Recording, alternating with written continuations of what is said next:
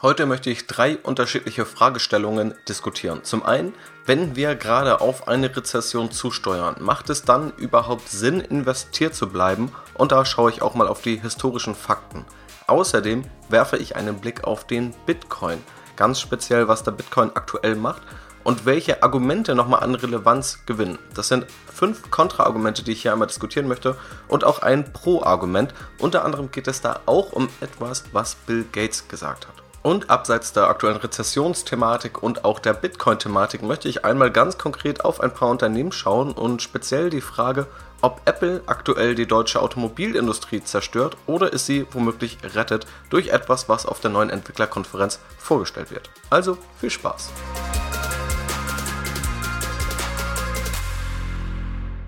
Hallo und herzlich willkommen zum Podcast. Mein Name ist Janis, freut mich, dass du wieder mit dabei bist.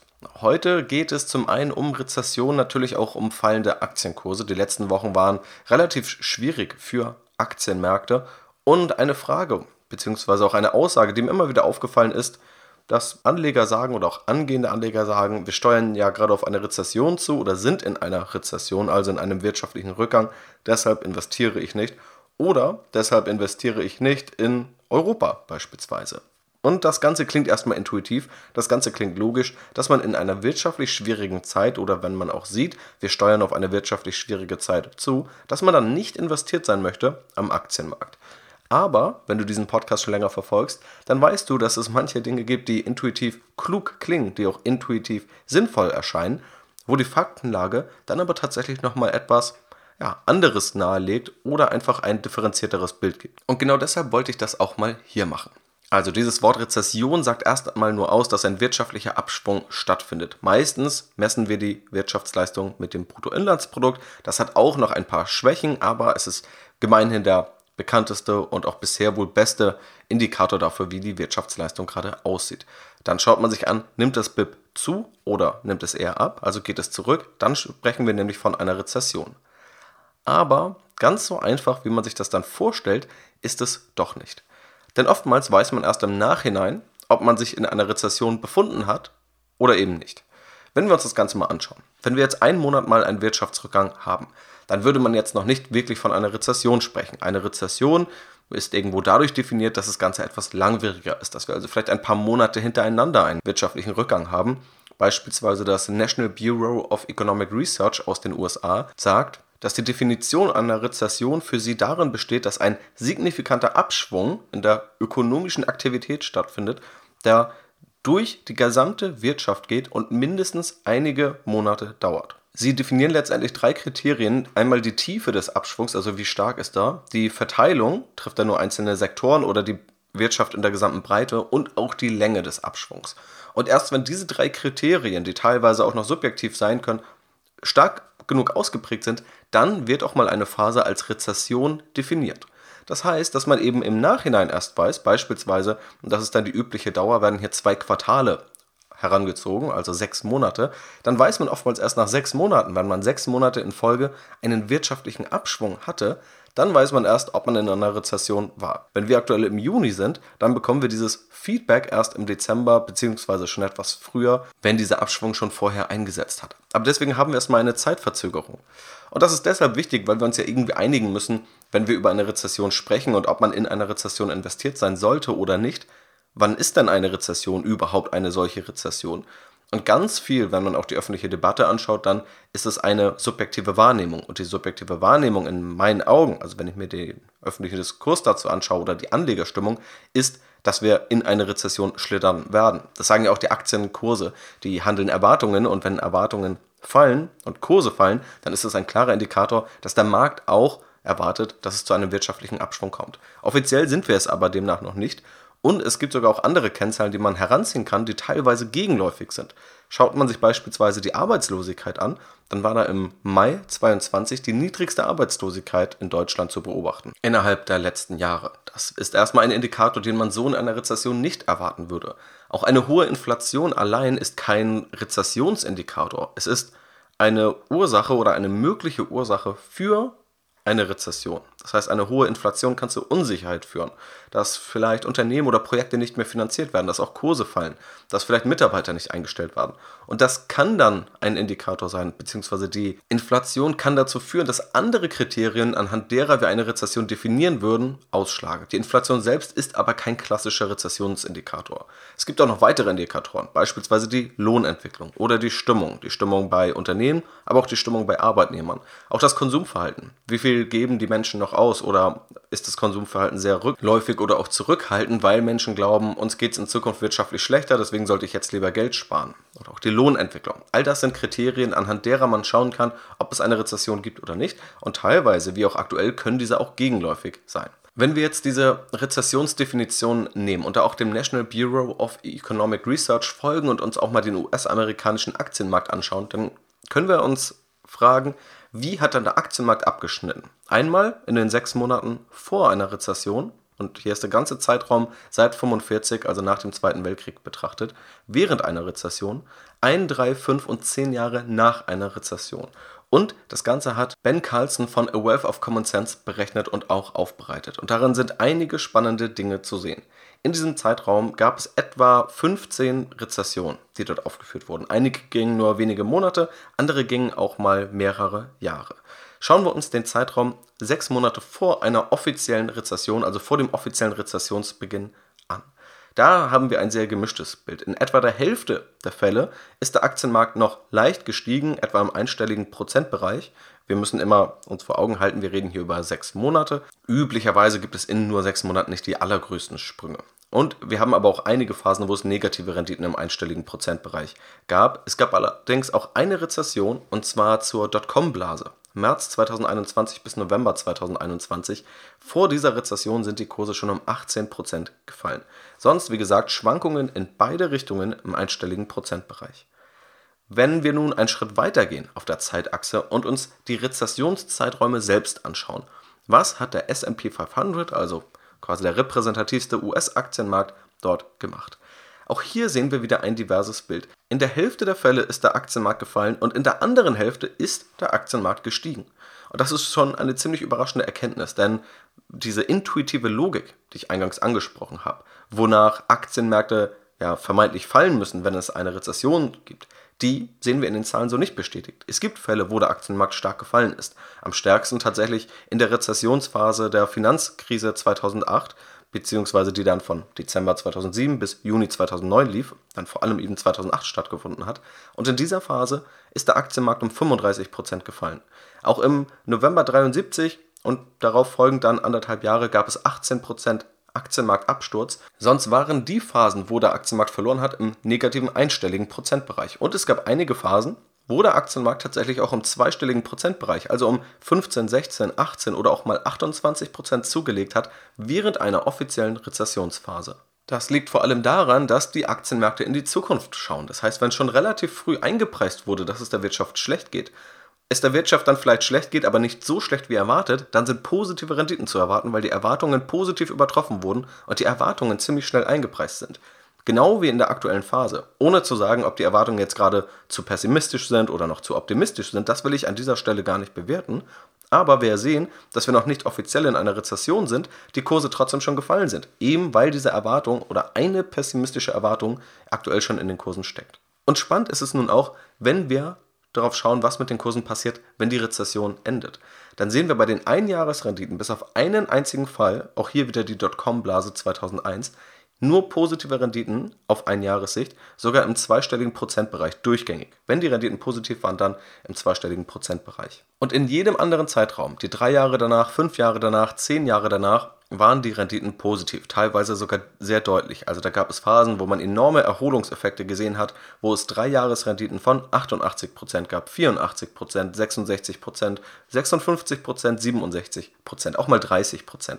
Aber in jedem Fall sehr starke Renditen, die historisch im historischen Durchschnitt nach einer Rezession folgten. Und das ist eine weitere spannende Erkenntnis. Die ist jetzt, glaube ich, nicht unbedingt so bahnbrechend neu, aber die Schlussfolgerung daraus ist enorm wichtig. Denn wir sehen erstmal, aus einer Krise geht auch Vermögensaufbau hervor. Es gibt dann vielleicht den Spruch, dass aus Krisen auch Vermögen geschaffen werden. Und das ist definitiv auch der Fall. Dort gab es historisch große Anstiege. Und wenn man das auch mal nicht nur auf den Aktienmarkt bezieht, sondern auch auf die längere Vergangenheit, bahnbrechende Neuerungen, Innovationen oder auch radikale Umbrüche, mal gut, mal schlecht, die sind vor allem dann auch in Krisenzeiten entstanden oder nach Krisenzeiten, als sich dann neu geordnet wurde und sich gefragt wurde, wie können wir es besser machen, wie können wir die Krise, die wir gerade erlebt haben, vermeiden. In ganz vielen Bereichen, sei es Geldpolitik, sei es Politik, sei es Wirtschaft und so weiter. Und wenn man nun in dieses Timing einer Rezession gehen würde, dann ist ein großes Risiko, dass man zu spät wieder einsteigt. Selbst wenn man jetzt also sagt, ich investiere nicht, denn es gibt eine Rezession, Schon da kann man drüber streiten, ob das sinnvoll ist, denn die Daten im historischen Mittel legen erstmal nahe, manchmal steigen die Kurse auch in einer Rezession, manchmal fallen sie und vor einer Rezession ist das Bild auch relativ unterschiedlich. Wenn man sagt, okay, aber ich möchte das Risiko vermeiden oder ich bin noch pessimistischer eingestellt, als ich gerade die Marktmeinung wahrnehme, dann könnte man das natürlich machen. Die andere Frage ist dann aber, die da völlig ungeklärt bleibt, wann steigt man dann wieder ein? Weil oftmals fühlt es sich immer noch so an, als stecke man in einer Rezession. Wenn wir uns die Finanzmarktkrise ins Gedächtnis rufen, die haben wahrscheinlich die meisten jetzt nicht an der Börse mitgemacht, mich eingeschlossen, ich habe sie zwar sehr aktiv wahrgenommen und beobachtet, aber war da noch nicht investiert, dann hat es sich ja 2009 oder 2010 nicht danach angefühlt, als sei die Wirtschaft in Ordnung, gesund und wäre am Prosperieren. Das war definitiv nicht der Fall. Trotzdem waren dann sehr gute Renditen zu beobachten. Nach 2009, also beginnt dann im Juni 2009, über die nächsten drei Jahre wurden 58% Renditeanstieg im S&P 500 erzielt, über die nächsten fünf Jahre 137% und über die nächsten zehn Jahre 294%. Also ein enormes prozentuales Wachstum. Dazu hätte man in einer Phase investieren müssen, wo es sich noch nicht wieder gut angefühlt hätte zu investieren, wo die Wirtschaft immer noch Probleme hatte. Und genau dieses Timing ist auch wieder enorm schwierig. Deshalb würde ich persönlich daraus schlussfolgern, dass es definitiv viel Unsicherheit gibt in Phasen der Rezession und in einer Anbahnung der Rezession. Ich habe ja erklärt, warum das tatsächlich zeitverzögert offiziell festgestellt werden kann. Das heißt, das ist ein Teil der Wahrheit. Tatsächlich sind dann hohe Risiken und auch hohe Schwankungen zu beobachten. Dass das Timing einer Rezession aber enorm schwierig ist und dass auch die Schlussfolgerung, nur weil es eine Rezession gibt oder weil eine Rezession ansteht, sollte man nicht investieren, dass die mit vielen Nachteilen behaftet ist und dass die auch statistisch gar nicht so eindeutig ist, wie man es erwartet, beziehungsweise auch überhaupt nicht eindeutig ist. Damit wechseln wir mal in den Bereich der Kryptowährungen. Vereinzelt habe ich dazu schon hier im Podcast gesprochen, immer wieder gerade auch über den Bitcoin, das Thema NFTs hatten wir auch schon. Und in der aktuellen Phase werden einige Argumente rund um die Frage, sollte man in den Bitcoin investieren, wird der Bitcoin die neue Weltwährung oder auch die Frage, was der Bitcoin überhaupt ist. Da gibt es jedenfalls viele Argumente, sollte man investieren oder nicht, wird der Bitcoin erfolgreich oder nicht. Und es gibt aber auch Gegenargumente.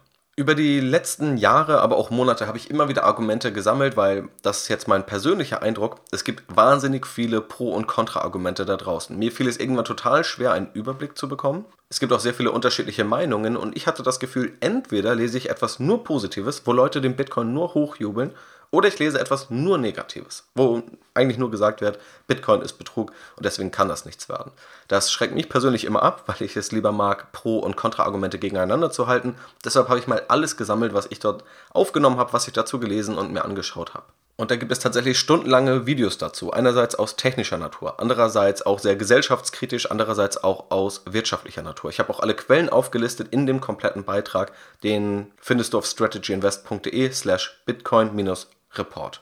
Und darin habe ich acht Argumente, die für den Bitcoin sprechen, aufgelistet und 16 Argumente gegen den Bitcoin. Also unterschiedliche Ansätze, wie der Bitcoin auch kritisiert wird. Die reine Anzahl der Argumente ist erstmal nicht wirklich relevant. Es soll ja nur zeigen, da gibt es tatsächlich unterschiedliche Diskussionspunkte, die man aufgreifen kann. Es kommt natürlich am Ende aber auch darauf an, wie stark ein einzelnes Argument ist. Und auch zu einzelnen Argumenten gibt es immer noch Gegenmeinungen, die ich auch versucht habe mit einfließen zu lassen.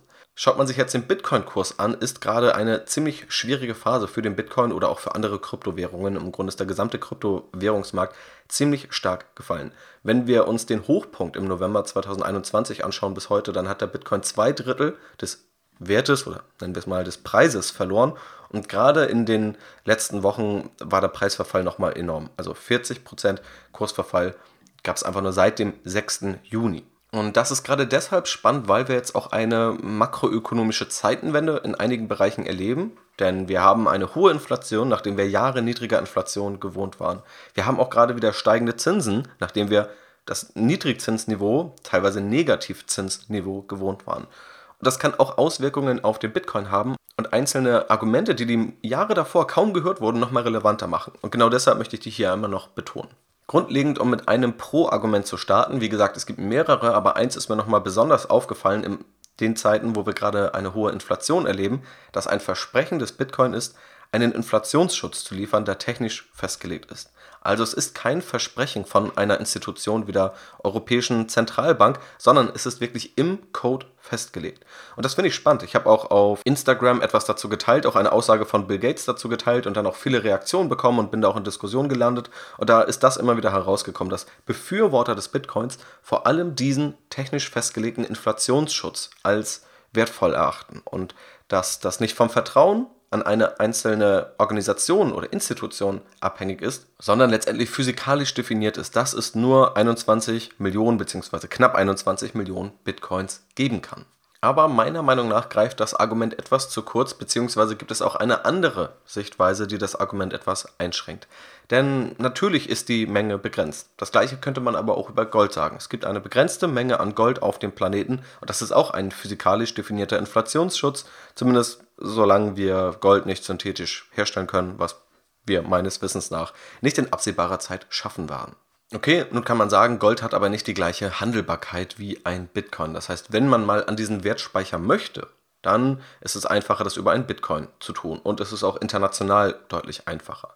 Dann kann man aber auch sagen, dass der Wertspeicher beim Bitcoin davon abhängt, dass dieses Bitcoin-Netzwerk, bestehend auch aus Minern oder einfach auch Personen und Rechnern, die letztendlich Transaktionen verifizieren, dass es dadurch aufrechterhalten wird. Wenn es dieses Netzwerk nicht gibt, wenn es die Handelbarkeit nicht mehr gibt, dann ist auch jeder Bitcoin wertlos. Wohingegen die Handelbarkeit von Gold weitestgehend aufrechterhalten wird. Klar, es gab auch mal Phasen, da gab es das Goldverbot, aber letztendlich kann man wohl schon immer davon ausgehen, dass man irgendwie Gold handeln wird und das Gold auch als Zahlungsmittel, wenn man es dann mal wirklich braucht, irgendwo akzeptiert oder genutzt werden könnte.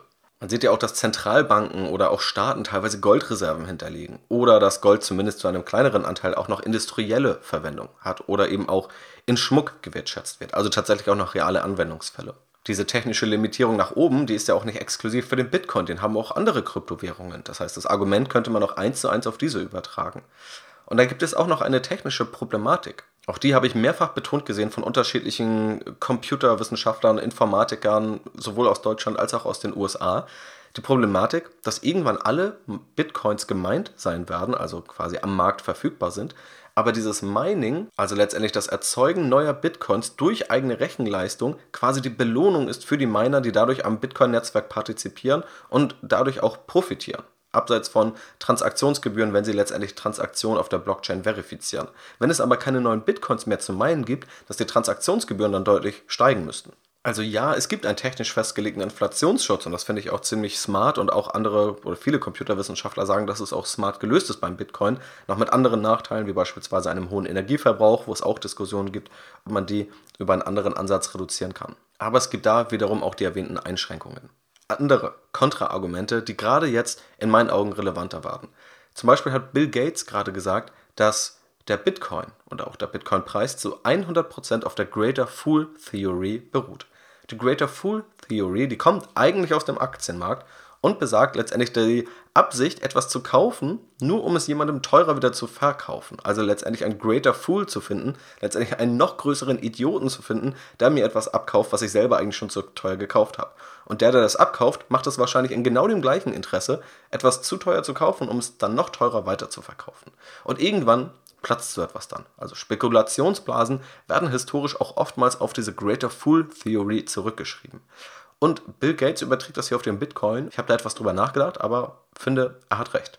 Zumindest dann, wenn man sich reines Renditeinteresse anschaut. Also wenn man sagt, ich möchte in den Bitcoin investieren, weil ich eine Wertsteigerung mitnehmen möchte, dann ist das per Definition erstmal die Greater Fool Theory, weil ich es jemandem teurer verkaufen möchte. Auch deshalb, weil es keine andere externe Renditequelle gibt. Der Bitcoin selbst hat keine Wertschöpfung, an der jemand, der einen Bitcoin hält, irgendwie partizipieren oder von der profitieren könnte. Eine berechtigte Frage wäre ja jetzt zu sagen, okay, aber das können wir auch am Aktienmarkt erleben. Leute, die eine Aktie kaufen, um sie teurer weiter zu verkaufen. Und genau das gibt es auch definitiv am Aktienmarkt. Er beruht aber nicht zentral darauf. Ein ganz simples Beispiel. Aldi oder Lidl sind Unternehmen, die nicht an der Börse notiert sind. Sie sind also nicht handelbar. Sie können gar nicht entsprechend der Greater Fool Theory an jemand anderen weiterverkauft werden oder in dieser Hoffnung weiterverkauft werden. Würde irgendjemand anzweifeln, dass Aldi oder Lidl einen Wert haben? Das würde wahrscheinlich niemand tun. Oder wenn dir jemand anbietet, Apple zu besitzen, komplett privat, nicht mehr an der Börse und du darfst Apple und auch nie Apple-Anteile verkaufen, dann würdest du es wahrscheinlich trotzdem liebend gerne annehmen, denn dir gehören dann ja Gewinne in Milliardenhöhe. Auf der anderen Seite, wenn dir jemand genau das über eine Kryptowährung sagen würde, beispielsweise über den Bitcoin, du dürftest alle Bitcoins der Welt haben, du darfst sie aber nie verkaufen und nie handeln, da bringt es dir wahrscheinlich nichts, denn wo die Handelbarkeit weg ist, da hast du dann 0 Euro Wert. Und das zeigt schon, Aktien haben eine externe Renditequelle. Das kann trotzdem auch mal dazu führen, dass nach dieser Greater Fool Theory gehandelt wird. Und zu einem gewissen Maß wird das wahrscheinlich immer der Fall sein. Der Bitcoin beruht aber eben zu 100% darauf, dass nur das als Renditequelle gelten kann. Der Begriff Greater Fool Theory ist hier vielleicht etwas böswillig auch gewählt. Am Ende, wenn man es etwas nüchterner sieht, dann ist es einfach nur die Hoffnung, allein Wertsteigerung zu erzielen, weil jemand kauft, der wiederum Wertsteigerung erzielen will. Ein weiterer oft gelobter Vorteil von Bitcoin ist die Dezentralisierung, also letztendlich auch die Macht von wenigen zentralen Institutionen wegzunehmen und sie quasi auf diese Blockchain oder über das Werkzeug der Blockchain zu verteilen. Auch da gibt es aber große Nachteile, die auch Programmierer immer wieder kritisieren. Beispielsweise, dass es eigentlich keine unabhängigen Instanzen gibt. Das heißt, eine Überweisung wird an eine falsche Adresse geliefert und das war's, das Geld ist weg. Zugangsdaten vergessen oder verloren, das Geld ist weg. Es gibt auch massenhaft Betrugsfälle im Kryptowährungsbereich. Auch da kann man sagen, und das finde ich auch für valide, Betrugsfälle kann es überall geben, die gab es auch schon am Aktienmarkt. Tatsächlich gibt es hier am Kryptowährungsmarkt aber keine zentrale Instanz per Definition, also das soll ja so sein, die da irgendwie einschreiten könnte, die vielleicht auch Anleger schützen könnte in dieser jetzigen Phase, in den letzten Monaten, da haben Anleger Milliarden verloren. Da gab es einige Coins, die komplett kollabiert sind, die aus fragwürdigen Renditeversprechen bestanden, die einfach nur immer weiter gehypt wurden, die sich hin und her gehandelt wurden und jeder Shitcoin wurde letztendlich einfach nur gekauft und ja, in der Hoffnung dann auf Spekulationsgewinne, auf hohe Spekulationsgewinne in kurzer Zeit gehalten völlig ungesund für jeden, der das irgendwie von außen betrachtet. Aber viele haben da mitgemacht und da gibt es keine Warnung, da gibt es nicht dieses Rechtssystem, da gibt es in meinen Augen auch wenig Aussicht, dass es ein solches Rechtssystem irgendwann gibt, weil dieses dezentrale System ja darauf ausgelegt ist, dass niemand zentral bestimmen darf, was dort passiert. Am Ende sieht man aber auch in einigen anderen Bereichen, beispielsweise bei NFTs, letztendlich also digitalen Wertgegenständen, dass es dann doch ganz viel über zentrale Institutionen geht. Also dass man am Ende doch über einen zentralen Marktplatz etwas kauft. Also dass in einigen Teilbereichen auch dieses Versprechen der Dezentralität ziemlich stark aufgeweicht oder sogar komplett ausgehebelt wird. Und das vierte der vielen Kontraargumente, das ich einmal hervorheben möchte, ist die Fragestellung, ob eigentlich Programmierer diejenigen sein sollten, die eine mögliche Weltwährung oder diesen ja, besten Wertespeicher der Welt festlegen sollten. Letztendlich habe ich große Sympathie für Programmierer und die Lösungen, die diese entwickeln, aber es ist natürlich schon erstaunlich, wenn man sich mal anschaut, wie die Gesellschaft oder auch gesellschaftliche Systeme entstanden. Es war ja selten so, dass etwas erfunden wurde und es war perfekt und wurde nie wieder angefasst. Politische Systeme haben sich immer wieder gewandelt, wandeln sich auch heute noch. Wenn man sich Gesetze und Gesetzestexte anschaut, es wurde noch nie ein Gesetz geschrieben, das einfach nur oder ein Gesetzesbuch, das einfach nur Bestand hatte und auf ewig so beibehalten wurde. Vielleicht kann man noch sagen, einige religiöse Schriften, bei denen ist es so. Selbst die wurden ja aber teilweise auch im Laufe der Zeit uminterpretiert. Und jetzt haben wir teilweise Programmierer, die einen Code schreiben, der irgendwann auch unveränderlich ist. Es gibt beispielsweise Smart Contracts, da wird auch viel Hoffnung drauf gesetzt. Letztendlich eine logische Abfolge, wo gesagt wird, wenn eine bestimmte Bedingung erfolgt ist, führe folgenden Code aus. Ein oft zitiertes Beispiel ist dann, dass der Grundbucheintrag einer Immobilie so geändert werden könnte. Wenn XY passiert, dann ändere etwas. Auch da gibt es dann Kritik, wenn man sich da mal die Informatiker zu anhört, die dann sagen, naja gut, aber irgendwo muss ja dieser Input herkommen, dass überhaupt etwas passiert, dass eine Banküberweisung stattgefunden hat oder dass tatsächlich der Wille von beiden geäußert wurde, etwas verkaufen zu wollen. Wie kommt das denn jetzt eigentlich in diesen Smart Contract rein? Und das ist immer noch eine Fehlerquelle, selbst wenn der Code besteht. Und abseits davon sagen sie auch, dass genauso wie Gesetzestexte, Gesellschaftsformen, Politik, alles immer weiterentwickelt wurde, ist es eine ziemlich illusionäre Vorstellung, dass diese Zeilen Computercode geschrieben werden und dann perfekt sind. Und da gab es schon zahlreiche Beispiele, dass es Fehler gibt, dass es sogenannte Bugs gibt, die es auch Angreifern erlauben, bestimmte Regeln auszunutzen, Kryptowährungen auszunutzen, Smart Contracts auszunutzen, ganze Börsenplätze auszuhebeln. Und In der realen Welt gibt es das auch immer wieder. Fehler in einer Software und dann wird diese ausgebessert im nächsten Release, also im nächsten Zyklus, in dem der Code verbessert wird. Und dieser Zyklus oder diese Releases, die gibt es auch in einigen Kryptowährungen, in einigen Smart Contracts gibt es diese aber überhaupt nicht. Und auch der Bitcoin beruht ja immer noch auf festgelegten Dingen, die sich 2008 in etwa einmal überlegt wurden. Und da ist nun erstmal die Frage, ist es dann wirklich so, dass jetzt ein Programmierer oder einige wenige Programmierer einmal die Regeln festlegen und das jetzt die optimalen Regeln sind? Und den fünften Kritikpunkt, den ich hier nochmal anmerken möchte, und den finde ich gerade heute relevant, ist das Zinsumfeld.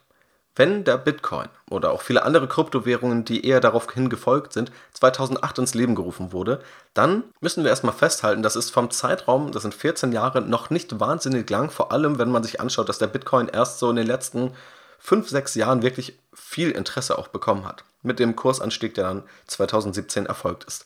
Wenn wir uns Aktienmärkte anschauen und Studien anschauen, dann gehen die immer über mehrere Jahre, Jahrzehnte, da wir wissen, dass es immer wieder unterschiedliche Phasen gibt und ganz unterschiedliche Rahmenbedingungen. Und beim Bitcoin wissen wir, dass wir bisher ziemlich außergewöhnliche Rahmenbedingungen auch irgendwo hatten, nämlich mit der Niedrigzinsphase, die dann auch etwa in den letzten 5, 6, 7 Jahren eingeläutet wurde. Wir hatten also historisch niedrige Zinsen, wir hatten auch eine große Skepsis, auch genau deshalb gegenüber den Zentralbanken. Und das ist natürlich der Nährboden, auf dem Bitcoin oder auch Kryptowährungen gewachsen sind. Das war auch genau der Ansatz, warum der Bitcoin entworfen wurde und ist ja auch genau letztendlich, ohne es hier positiv oder negativ zu werten, der ideologische Ansatz in Kryptowährungen und auch im Bitcoin. Was passiert denn jetzt aber, wenn es auf dem Sparbuch keine Zinsen gibt? Dann fällt es vielleicht leicht, das Geld in den Bitcoin umzuwandeln, weil man dann dort einen versprochenen Inflationsschutz bekommt und gleichzeitig einem keine Zinsen entgehen, die es dann eh nicht gibt auf dem Sparbuch. Jetzt gibt es aber wieder Zinsen. Und was passiert jetzt? Fällt es Menschen immer noch so leicht, wenn sie 4, 5 Prozent Zinsen vielleicht bekommen würden und der Bitcoin dann aber mal stagniert oder der Bitcoin auch mal vielleicht ein, zwei, drei Jahre fällt? Wie ist das dann? Also wie verhält sich eigentlich der Bitcoin-Preis in einem anderen Umfeld und gerade in einem Umfeld, wo es Opportunitätskosten gibt, wo es also für die breite Masse der Bevölkerung durch Zinsen auch Alternativen gibt zum Bitcoin. Und da bin ich persönlich sehr gespannt zu sehen, wie sich das Ganze entwickeln wird. Auch beim Zinsniveau muss man natürlich sagen, nur weil wir jetzt steigende Zinsen haben, ist es nicht ausgemacht, dass sie auf immer und ewig jetzt steigen werden und wieder hoch sein werden. Es kann auch durchaus sein, auch in einer Rezession, dass Zinsen mal wieder gesenkt werden. Das, um mal einige Punkte zu nennen, die ich gerade sehe und die ich gerade sehr spannend finde. Wie gesagt, es gibt noch viel mehr Argumente, teilweise auch noch andere Sichtweisen zu den Punkten, die ich hier versucht habe, kurz zusammenzufassen. Schau da gerne mal auf Strategy Invest vorbei, dort findest du den Report und schreib mir natürlich auch gerne bei Instagram. Ein sehr kontroverses Thema. Zu jedem Punkt, den man da anschneidet, bekommt man dann zig Nachrichten rein, was man dazu noch ergänzen könnte, warum man das genauso sieht oder was dann vielleicht noch anders gesehen werden muss. Ein sehr kontroverses Thema, aber diese Punkte finde ich in jedem Fall sehr spannend und sie passen auch sehr gut zu der aktuellen Zeit, der Inflation, der Kursrückgänge, sowohl im Kryptowährungsmarkt als auch im Aktienmarkt, dem Zinsniveau und auch teilweise ziemlich vielen Pleiten im Kryptowährungsmarkt, wo gerade viele Anleger auch viel Geld oder sogar all ihr eingesetztes Geld verlieren. Und abschließend möchte ich nochmal einen Blick auf real existierende Unternehmen werfen. Und zwar geht es um Apple, es geht um die Automobilindustrie, speziell auch die deutsche Automobilindustrie und es geht auch zumindest am Rande um Tesla. Vor allem geht es um die Frage, ob Apple der Retter der deutschen Automobilindustrie ist oder die Zerstörung. Ich habe mir nämlich die Apple Entwicklerkonferenz vor wenigen Wochen angeschaut. Dort wurden unterschiedliche Neuerungen bekannt gegeben, vor allem im Softwarebereich dass es neue Betriebssysteme gibt, äh, neue Geräte, beispielsweise auch mit dem neuen M2-Chip von Apple, dass Apple stärker in den Payment-Markt einsteigt und auch ein Pay-Later-Modell, also quasi ein Ratenzahlungsmodell anbietet. Aber es wurde auch etwas zu Apple CarPlay angekündigt. Und das fand ich persönlich ziemlich spannend. Und weil ich mich selbst einerseits beruflich, andererseits auch aus meinem eigenen Interesse mit Unternehmensstrategie beschäftige und das ja auch am Aktienmarkt oder für einzelne Aktien ein wichtiges Thema ist, finde ich das Ganze strategisch gerade sehr spannend. Apple hat nämlich bekannt gegeben, dass es das eigene Software-System für Autos viel stärker jetzt integrieren möchte mit den Autos. Aktuell ist es so, wenn man Apple CarPlay nutzt, und ich bin mir sicher, viele, die jetzt zuhören, nutzen es wahrscheinlich dann tagtäglich, wenn sie ihr Auto entsprechend nutzen, dann können sie das iPhone mit dem Auto integrieren und beispielsweise über die Apple-eigene Navigation oder über die Apple-eigenen Apps das Auto oder die Musik im Auto oder die Navigation im Auto steuern. Üblicherweise läuft das über einen zentralen Bildschirm. Apple möchte das Ganze jetzt viel stärker mit den Autos integrieren. Es ist schon relativ klar, dass Apple zumindest aktiv darüber nachdenkt, selbst mal ein eigenes Auto herauszubringen. Und das wurde auch schon diskutiert. Auch ich habe schon mal in einer Aktienanalyse das Ganze auseinandergenommen. Aber jetzt scheint es erstmal so zu sein, als würde Apple noch stärker in diesen Softwaremarkt für Autos gehen zu wollen. Stärker integrieren heißt, dass nicht nur ein Bildschirm über Apples Dienst oder über Apples Software gesteuert wird, sondern dass womöglich alle Bildschirme in einem Auto, auch beispielsweise das Cockpit, dann darüber gesteuert wird. Dass die Navigation genau so aussieht, wie sie vom Autohersteller selbst dargestellt werden kann. Dass auch Informationen zurückgespiegelt werden. Beispielsweise, wie voll ist der Tank, wie schnell fährt das Auto, wie ist der Fahrstil, die Lüftungselemente zu steuern und vieles mehr, was heute noch nicht ansatzweise über Apple CarPlay möglich ist. Das heißt, es soll eine viel tiefere Integration von der Apple Software mit den Autos stattfinden. Und ich habe dazu unterschiedliche Meinungen gelesen und auch teilweise gehört von Experten, die sich das Ganze angeschaut haben. Einige sagen erstmal subjektiv, finden sie die Beispiele, die Apple gezeigt hat, viel zu aufgedreht, viel zu bunt, gefällt ihnen nicht. Auf der anderen Seite sagen auch andere, die deutschen Automobilhersteller haben mehrfach bewiesen, dass sie keine Software entwickeln können. Sie sollen es lassen, sie sollen einfach Apple dran lassen, sich den ganzen Aufwand sparen und haben dadurch das beste Erlebnis. Beides sind jetzt sicherlich extremere Meinungen und ich habe mir dazu auch meine Gedanken gemacht. Spannend ist auch, gerade im Manager-Magazin gab es eine größere Story, die Titelstory, wenn ich mich richtig erinnere, auch über Volkswagen und ja, einen ziemlich kritischen Bericht letztendlich über die Softwareentwicklung bei Volkswagen, wo es auch um eine McKinsey-Analyse ging, die dort gemacht wurde, wo die Kosten, die Mehrkosten durch Verzögerung beim Softwareprozess, bei der Herstellung der Software in den hohen einstelligen Milliardenbereich gingen, weil Modelle sich verzögern, weil zwei unterschiedliche Stände der Betriebssysteme beide weiter gepflegt werden müssen, dass die Over-the-Air-Updates noch nicht so funktionieren, wie sie es sollen. Also viele Kritikpunkte, die erstmal zeigen, dass es sehr schwergängig ist, wie deutsche Automobilhersteller im Speziellen gerade ihre Software entwickeln. In meiner Wahrnehmung ist die deutlich besser geworden über die letzten Jahre. Ich habe auch schon unterschiedliche Rückmeldungen bekommen von anderen, die sagen, da gibt es durchaus auch Vorteile, aber unterm Strich, wenn man wirklich alles mit einbezieht, an Software. Also wie schnell reagiert die Software? Wie gut sind die Karten? Wie gut ist die Routenführung, gerade mit Ladestationen? Auch autonomes Fahren ist zum großen Teil ein Softwareprodukt, dann ist in Summe Tesla doch hier führend. Genau das kann jetzt aber spannende Implikationen bedeuten für diese Neuerung von Apple und diese Frage, ob Apple da der Zerstörer oder der Retter der deutschen Automobilindustrie ist. Apple hat nämlich auch schon einige Partnerschaften verkündet. Wenn das Ganze nämlich online gehen soll, das soll Ende nächsten Jahres der Fall sein, dann wird Apple dort mit Mercedes-Benz zusammenarbeiten, mit Porsche, mit Ford, mit Audi, mit Nissan, mit Volvo und noch weiteren Marken. Also da gibt es schon ziemlich viele namhafte Hersteller, die gesagt haben, okay, wir wollen hier mit Apple zusammenarbeiten. Für Tesla muss man sagen, ist das erstmal alles eine schlechte Nachricht, denn jegliche Zusammenarbeit, an der Tesla irgendwie nicht partizipiert, ist natürlich eine Aufwertung bestehender Autos. Und vielleicht wird auch Apple damit noch stärker gemacht. Apple könnte dazu übergehen, noch mehr Softwareumsätze erzielen zu wollen. Genau das ist eine Strategie, die man bei Apple schon seit Jahren sieht, dass es weniger um das Verkaufen von Hardware gehen soll, mehr um das Erzielen von Serviceumsätzen mit höherer Marge. Auf der anderen Seite sammelt Apple mehr Daten, kann also das eigene System wahrscheinlich verbessern und ist dann natürlich auch bereit, wenn Apple mal ein eigenes Auto in den Markt bringen sollte, wenn die Software dafür quasi schon komplett stehen würde. Aber was macht jetzt für die deutsche Automobilindustrie Sinn? Denn das große Risiko ist, dass man sagt, Software ist ein Alleinstellungsmerkmal. Heute wird ein Auto auch darüber definiert, wie gut die Software funktioniert. Und genau diesen Punkt an Apple abzugeben oder Apple hier besser werden zu lassen und selbst gar nicht mithalten zu können, macht ein selbst gewissermaßen austauschbar. Man baut dann letztendlich nur noch das Auto, die ganze Software stammt von Apple und die Unterscheidungsmerkmale werden einfach viel geringer was erstmal schlecht ist für Automobilhersteller, für Automobilmarken, gerade auch für die, die zentral auf einer starken Marke beruhen. Und das sind ja eben auch viele deutsche Marken, wenn man sich Porsche anschaut oder wenn man sich auch beispielsweise Mercedes-Benz anschaut. Und das ist in meinen Augen auch das große Risiko, dass Apple hier zu stark wird und die deutsche Automobilindustrie letztendlich ja, austauschbar wird oder auch den Markteintritt noch einfacher macht. Kurzfristig könnte es allerdings eine gute Chance sein, denn man möchte aktuell den Abstand auf Tesla, zumindest im Softwarebereich, so schmal wie möglich halten. Auch die Wachstumsraten von Tesla, die sind nun mal deutlich stärker als die der deutschen Automobilhersteller. Das hat nicht nur Softwaregründe, aber liegt wohl auch ziemlich stark in der Software begründet. Das heißt, wenn nun Apple in der Lage wäre, zusätzlich Software zu entwickeln, die auch bei den deutschen Automobilherstellern eingesetzt werden kann, dann erhöht es ja den Kundennutzen. Dann ist ein Auto wertvoller für Kunden, die beispielsweise Apple-Geräte nutzen. Das heißt, die Chance besteht hier, den Abstand zu verkleinern oder vielleicht am Ende sogar ein gleichwertiges Softwareprodukt anzubieten. Und das ist die kurzfristig große Chance, weshalb ich auch glaube, dass die deutschen Automobilhersteller kooperieren werden und es auch tun sollten. Das ist sowohl für Apple gut, es ist für die deutschen Automobilhersteller gut. Für Tesla ist es tendenziell schlecht. Darüber kann man aber streiten, wie schlecht es am Ende für Tesla ist. Langfristig könnte das Ganze für die deutsche Automobilindustrie eher kritisch werden. Und da glaube ich auch, dass man sich das ganz genau anschauen wird. Zumindest bei der Frage, wie stark man Apple integriert. Also, dass Apple immer irgendwie integriert sein wird, davon gehe ich jetzt erstmal stark aus. Aber wie viele Informationen man auch darüber spielt, das ist dann die andere Frage. Und da muss man sagen, ist die deutsche Automobilindustrie in der Position, in der Apple sonst ist. Apple hat ja sonst in allen Märkten die Hardware hergestellt, stellt also beispielsweise das iPhone her und auf der anderen Seite auch das Betriebssystem dafür. Und die ganze Software ist letztendlich erstmal Apple Software oder der eigene Apple App Store, wo Apple dann auch an jeder App mitverdient. Das heißt, Apple kann hier Hardware und Software optimal ineinander integrieren und ist immer an der Quelle, kann immer gucken, wie entwickeln wir die Hardware weiter und hat am Ende immer mehr Daten als alle anderen Konkurrenten.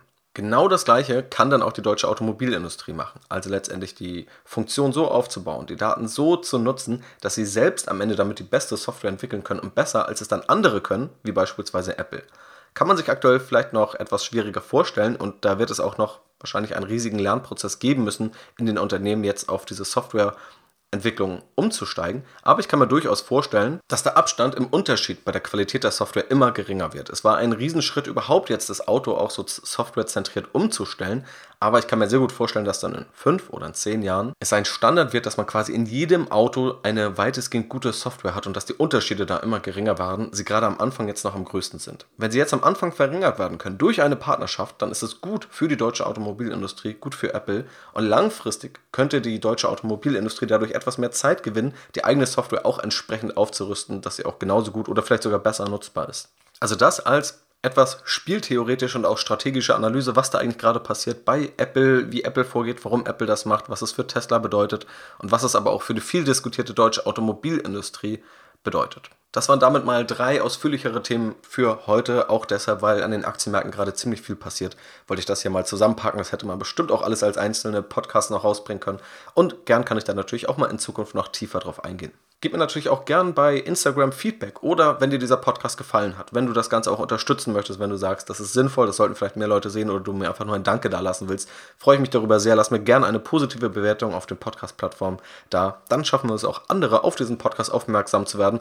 Gerade in diesen Phasen wie jetzt, wo es ja auch darum geht, Leute dann auch für Aktienmärkte zu begeistern und auch gut zu informieren, wenn die Kurse mal fallen. Und das nicht nur dann zu tun, wenn eh alle Kurse steigen. Also vielen Dank, wenn du dir die Zeit für eine positive Bewertung nimmst. Vielen Dank fürs Zuhören, mach's gut und bis zum nächsten Mal.